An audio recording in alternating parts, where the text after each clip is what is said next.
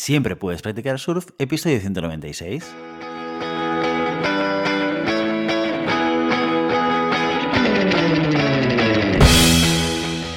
Bienvenido y bienvenida a Siempre puedes practicar surf, el podcast diario sobre recursos humanos. Este podcast está pensado para profesionales de recursos humanos, gerentes o jefes de equipo y podrás encontrar técnicas, consejos, ideas, conceptos y noticias sobre la gestión de personas. Eso sí, con un enfoque práctico y aplicable. Hoy episodio 196 del viernes 25 de marzo del 2022, programa muy interesante porque lo dedicamos a vuestras preguntas concretas con retos sobre gestión de personas y recursos humanos. Pero antes dejadme que os recuerde que podéis encontrar más contenido en nuestro blog e información sobre nuestros servicios en nuestra web en globalhumancon.com. Desde allí os podréis apuntar a nuestra newsletter para no perderos nuestros webinars, streamings y todo el contenido de actividades que organizamos desde la consultoría Global Human Consultants.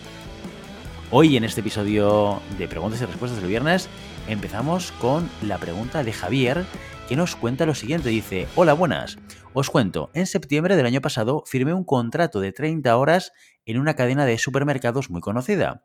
Sin embargo, tuve la mala suerte de crearme un pinzamiento en la espalda que me obligó a estar de baja hasta hace muy poco. Durante los meses que estuve de baja laboral, cobré bastante poco, algo que me parecía extraño. Ahora, cuando he vuelto otra vez, he preguntado a recursos humanos a qué se debía esa cifra tan baja y me dijeron que es que te hemos estado pagando como si estuvieras a 20 horas. Yo me quedé alucinado y contesté que no, que tengo mi contrato de 30 horas. Y la respuesta de ella fue, y cito literalmente, ya, pero es que hemos perdido ese contrato, vamos a tener que hacerte uno nuevo. ¿Es esto normal? ¿Pueden hacer esto? ¿Y qué pasa con el contrato que yo sí que tengo en casa guardado? Estoy muy enfadado y no sé qué puedo hacer para reclamar esta situación. ¿Algún consejo? Muchas gracias. Bueno, Javier, primero de todo, espero que estés mucho mejor de la espalda y viendo tu caso y viendo que es un tema muy concreto, muy vinculado a la parte laboral, he pedido una vez más, he utilizado el comodín de la llamada, el comodín de Ramoni, para que nos ayude a entender un poco más la situación y qué es lo que podrías hacer. Así que Adelante, Ramoni. Hola Javier, em, en primer lugar muchísimas gracias por contactar con nosotros y por otro lado también esperamos que ya te encuentres muchísimo mejor de, salud. En relación a tu pregunta, a lo que nos comentabas, pues eh, decirte que hay un par de temas en los que se basa mm, esta consulta y que intentaremos desgranarte, ¿vale? En primer lugar es el cobro durante el periodo de la baja por enfermedad. En este caso, eh, no, sé si tu baja fue debida a un accidente de trabajo o a una enfermedad común. En ambos casos, el cobro durante ese periodo es diferente. ¿vale? Para el caso de accidente de trabajo, estarías cobrando el 75% de tu base reguladora, es decir, prácticamente igual que estando trabajando. En el caso de que la baja se haya producido por una enfermedad común, a no ser que el convenio indique lo contrario y complemente el 100% del salario, lo que cobras es menor durante ese periodo. Es decir, los tres primeros días no cobras nada, a partir del cuarto cobras el 60% de esa base reguladora y a partir del día 21 el 75%. A efectos prácticos, esto se traduce en que estando de baja por enfermedad común cobrarías menos que estando trabajando, por lo que habría que ver si eso es lo que te ha afectado al cobro eh, que comentas o si realmente te han pagado en relación a un número de horas inferior a las que habías firmado y pactado inicialmente, lo cual si eso ha sido así, tal y como te han dicho, no sería correcto. Independientemente de lo que hemos comentado y como segundo, como segundo punto, el contrato que firmaste era de 30 horas, de, 30 horas por lo tanto eh, es el que tiene validez. Si tienes la copia de este contrato, te recomiendo que se lo muestres a la empresa y que les comentes que evidentemente no estás dispuesto a firmar un contrato que implica un cambio de condiciones con fecha retroactiva, porque ya tienes un contrato firmado con esas 30 horas y eso es indiscutible, ¿vale? Entiendo que en su momento te dieron de alta en la seguridad social, por lo tanto, si te dieron de alta con esas 30 horas, eso es lo que rige, ni más ni menos. En caso eh, que insistan o que vieses que no te dieron de alta en la seguridad social como correspondía, sí que te recomendaría que, que, acudieses a alguna persona o algún sindicato que te ayude a defender tus derechos, porque evidentemente eso no es lo correcto ni es lo que se puede hacer. Tu contrato de 30 horas, como te digo, es el que tiene validez y lo que tienes que reclamar, o yo te, te recomendaría reclamar inicialmente, es hablar con la empresa, como te he comentado, y en segundo lugar, si no atienden a razones, evidentemente reclamar ya como corresponda, o con sindicato o con algún abogado laboralista. Así que Javier, espero haberte ayudado y te deseo muchísima suerte con, con este caso. ¿vale? Un saludo, hasta luego. Pues ahí tienes nuestra respuesta, Javier. Muchas gracias, Ramón, una vez más por pasarte de manera virtual por este podcast y responder a preguntas. Y espero, Javier, que te pueda ayudar o que te pueda dar un poquito más de luz el comentario que eh, nos envía nuestra compañera Ramoni. Seguimos las preguntas y respuestas del viernes con Ana, que nos cuenta lo siguiente. Dice, hola GHC, he visto una oferta de empleo que anima a los colectivos infrarrepresentados a presentarse al proceso de selección, incluyendo personas LGTBIQ e invitando a enviar una carta de presentación junto al currículum identificando cuál es tu orientación sexual. Entiendo que la intención de esta empresa es buena, pero ¿no se está metiendo en un berenjenal al preguntar algo así? Un saludo. Pues, pues sí, Ana, un tema mm, delicado, una pregunta difícil, porque aquí podríamos opinar pues, mm, desde muchas perspectivas y, y muchas opiniones serían lícitas y completamente respetables. Yo te doy la mía. Yo creo, mm, o estoy un poco alineado con tu, con tu impacto, con tu imagen o con lo que tú has leído de, esta oferta. Eh, seguramente la intención es el hecho de poder facilitar a una serie de colectivos que normalmente lo tienen más complicado para encontrar trabajo, pero de hecho la invitación a que incluso identifiquen su orientación sexual quizás está de más, quizás sobra, porque no es necesario, porque no vas a hacer un proceso que esté basado en esa variable. Y además, seguramente estás eh, invitando a la gente a que haga algo que quizás no le sienta bien o no, no le sea cómodo. Por lo tanto, claro, esto es a, raíz o en base a cada uno, a cómo lo interpreta o a cómo lo viva. A mí me parece una apuesta arriesgada, una apuesta agresiva, una apuesta que, quizás incluso desvirtúa el objetivo principal, que es, oye, mm, yo quiero ayudar a una serie de personas, a una serie de colectivos que están infrarrepresentados en las organizaciones, en las empresas en general, y facilitarles a ellos que, puedan acceder a estos puestos de trabajo. Bueno, ¿por qué no hacer eh, un, tipo de oferta de empleo en el cual, oye, activamente digas y, invites a la gente con ese tipo de perfil a que se incorpore al proceso de selección y, que, bueno, y hacerlo explícito que para la organización no es un problema y que la diversidad y la inclusión es algo relevante para la empresa. Yo me hubiese quedado ahí. Ahora, cada uno, cada empresa y en cada organización es libre de decidir qué es lo que quiere hacer. Para mí, eh, demasiado y excesivo quizás el hecho de pedir la orientación sexual para, mm, como un elemento mm, dentro del currículum, eh, pues para tenerlo en cuenta dentro del proceso de selección. Así que, bueno, ahí va mi opinión, a uno le gustará, a algún otro no, eh, pero como te decía al principio, en estos casos, pues cada uno podrá tener su, su, propia opinión, que probablemente todas ellas sean bastante respetables y por otro lado también lícitas. Esto que me has leído tú a mí, yo no lo haría. Y eh, después de esta pregunta de Ana, eh, terminamos esta, este capítulo de Viernes de Preguntas y Respuestas con Asun, que nos dice lo siguiente. Dice, hace relativamente poco estaba muy mal visto permanecer en una empresa por poco tiempo. Quiero decir, ir de trabajo en trabajo no era algo que fuera precisamente positivo. Sin embargo, ahora con todo esto de la competencia por el talento, ¿cómo se percibe a una persona que va cambiando de trabajo? ¿Cuál es la duración mínima en una empresa que se considera aceptable? En un proceso de selección, ¿cómo se vería a este tipo de candidatos? Gracias. Pues es un totalmente de acuerdo. Es impresionante. Yo, por ejemplo, que tengo 42 años y que empecé a trabajar pues a principios del 2000, yo empecé a trabajar mi primer trabajo lo tuve en el 2003.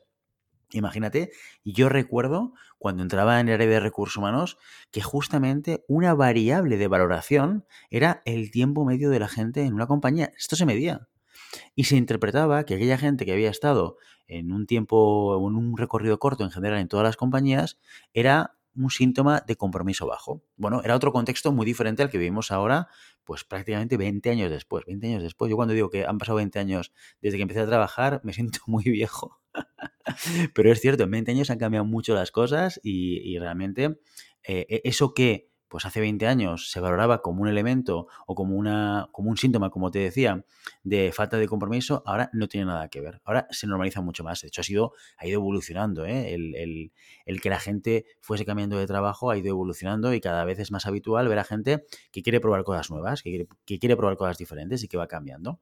Igualmente, dicho esto, que, que evidentemente dentro del mercado de la selección, dentro del mercado de la búsqueda, los profesionales que estamos en esto, cada vez entendemos más que hayan eh, experiencias en diferentes organizaciones y diferentes compañías e, y intentamos hacer pedagogía con algunos clientes que todavía no lo entienden, porque también en el mercado hay de todo, ¿de acuerdo? Hay gente que lo entiende perfectamente y hay, gente que todavía es una barrera para ellos y nosotros hacemos una tarea pedagógica para hacerles entender que aquello que significaba algo hace 20 años ahora ya no lo significa. Hay que tener en cuenta que eso no quiere decir que todo valga, ¿de acuerdo? Y esto es muy importante que va muy eh, relacionado con tu pregunta de cuál es la duración mínima en una empresa que se considera aceptable? La respuesta a esta pregunta está relacionada con cuál es la duración necesaria en un puesto para consolidarse. ¿Sí? ¿Por qué? Porque seguramente en puestos muy técnicos, tú cuando empiezas a trabajar, evolucionas y consolidas conocimiento muy rápidamente. ¿Sí?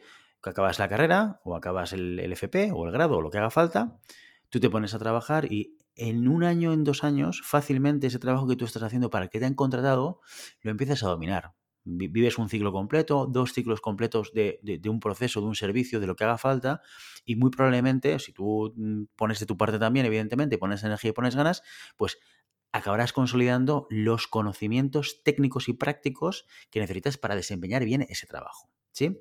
¿Qué es lo que sucede? Lo que sucede es que en la medida en la cual tú vas creciendo profesionalmente, los ciclos de aprendizaje son más largos en general, ¿sí? Si yo al principio la clave de mi éxito en un puesto de trabajo es el conocimiento técnico y la habilidad dentro de esa responsabilidad técnica, mientras voy creciendo en una compañía, las habilidades más blandas o las soft skills o como quieras llamarlo, empiezan a jugar un papel mucho más importante en mi capacidad de tener éxito o un desempeño más alto o mi capacidad de dar resultados. ¿sí? El, caso, el caso claro y clásico es el día en el que alguien pasa a gestionar un equipo. En ese momento, realmente, lo que para esa persona había sido clave, que era dominar la técnica de lo que hiciese, da, igual, ¿eh? pero operativamente lo que hiciese, ahora pasa a necesitar tener capacidad de influencia, tener capacidad de comunicación, tener capacidad de escucha, tener capacidad de resolución de conflictos. Y todo esto, que es muy importante cuando lideras un equipo, ¿lo has aprendido hasta llegar aquí? No. Y lo que es más importante, y muy en relación a tu pregunta, Asun, ¿cuánto tiempo necesitas para dominar o aprender o consolidar estos conocimientos? Probablemente mucho más tiempo en general de lo que necesitarás para consolidar conocimientos técnicos. Por lo tanto, al, responder a la pregunta cuál es la duración mínima, yo te diría, pues en, puestos técnicos, gente eh, o profesionales con mucha motivación, con ganas, con energía, con implicación, con buena actitud, probablemente ciclos de un año y medio sean más que suficientes para quemar etapa. ¿Sí? Y por lo tanto, si, yo viese ese tipo de perfil y viese ese recorrido, no me tendría por qué desencajar. ¿Qué es lo que sucede? Que esto no es lo mismo cuando veo un manager. Si yo veo una persona que lidera equipos, que año tras año cambia de empresa, esto me hace, me genera dudas. Me hace pensar que quizás aquí hay algo mm, detrás de este síntoma que no está bien. ¿Por qué? Porque en un periodo de 12 meses, si yo me incorporo en una compañía o me dan una promoción, y me toca liderar un equipo, en 12 meses me da muy poco tiempo para comprender al equipo, entender el objetivo, entender la organización, entender la cultura, el contexto, marcar objetivos, conseguir que la gente se alinee, conseguir que la gente ejecute.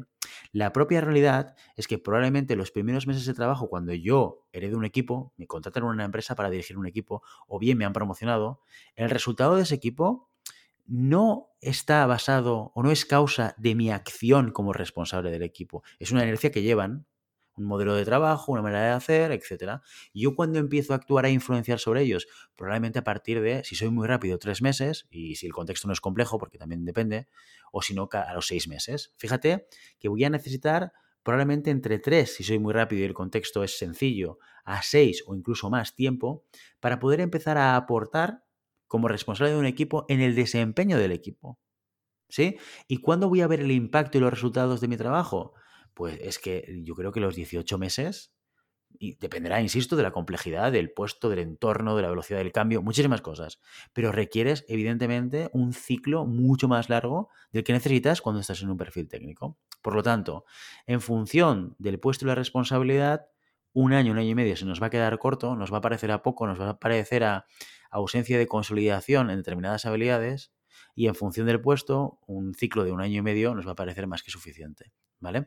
Así que eh, si, tú estás en ese momento, Asun, en el cual estás en un trabajo, estás en una empresa, en una posición en la cual te estás planteando el cambio, yo lo que me preguntaría es, ¿ya he consolidado en este puesto aquellos conocimientos, aquellas habilidades y aquellas competencias que me van a ayudar a seguir creciendo o, me, estoy quedando a mitad de camino? Esta es una pregunta que me haría y la primera que me, que me haría sin duda antes de esta, pero de lejos es, si estoy contenta y feliz donde estoy. Si no lo estoy, da igual que lleves seis meses, que lleves doce meses o que lleves un mes. Si tú ves y no, que no hay encaje entre tú y la compañía, lo que tienes que hacer es marcharte. ¿Vale? Eso de entrada lo digo por si acaso que se generan dudas cuando lo cuento, pero lo primero es que, veas encaje entre tú, la compañía, el propósito y que, esto funcione. Si esto no funciona, todo lo demás, la consolidación, da igual, déjalo de lado. Pero sí que si estás eh, en ese momento de creo que necesito un cambio, que te plantees cuál es el nivel de consolidación de los conocimientos que necesitas para conseguir un buen desempeño en ese puesto de trabajo. ¿Sí?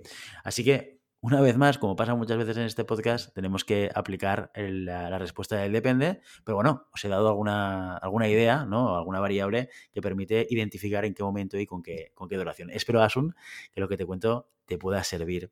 Y con esta última pregunta de Asun nos despedimos hoy y ya sabes, no puedes detener las olas, pero siempre puedes practicar surf. Y hasta aquí nuestro episodio de hoy. Como siempre, queremos invitaros a que os pongáis en contacto con nosotros, nos deis vuestra opinión y nos sugiráis si tenéis algún tema o alguna pregunta concreta. Lo podéis hacer a través de la página de contacto en globalhumancom.com barra contáctanos o a través de las redes sociales. Estamos en Facebook, en Instagram, en Twitter y en LinkedIn.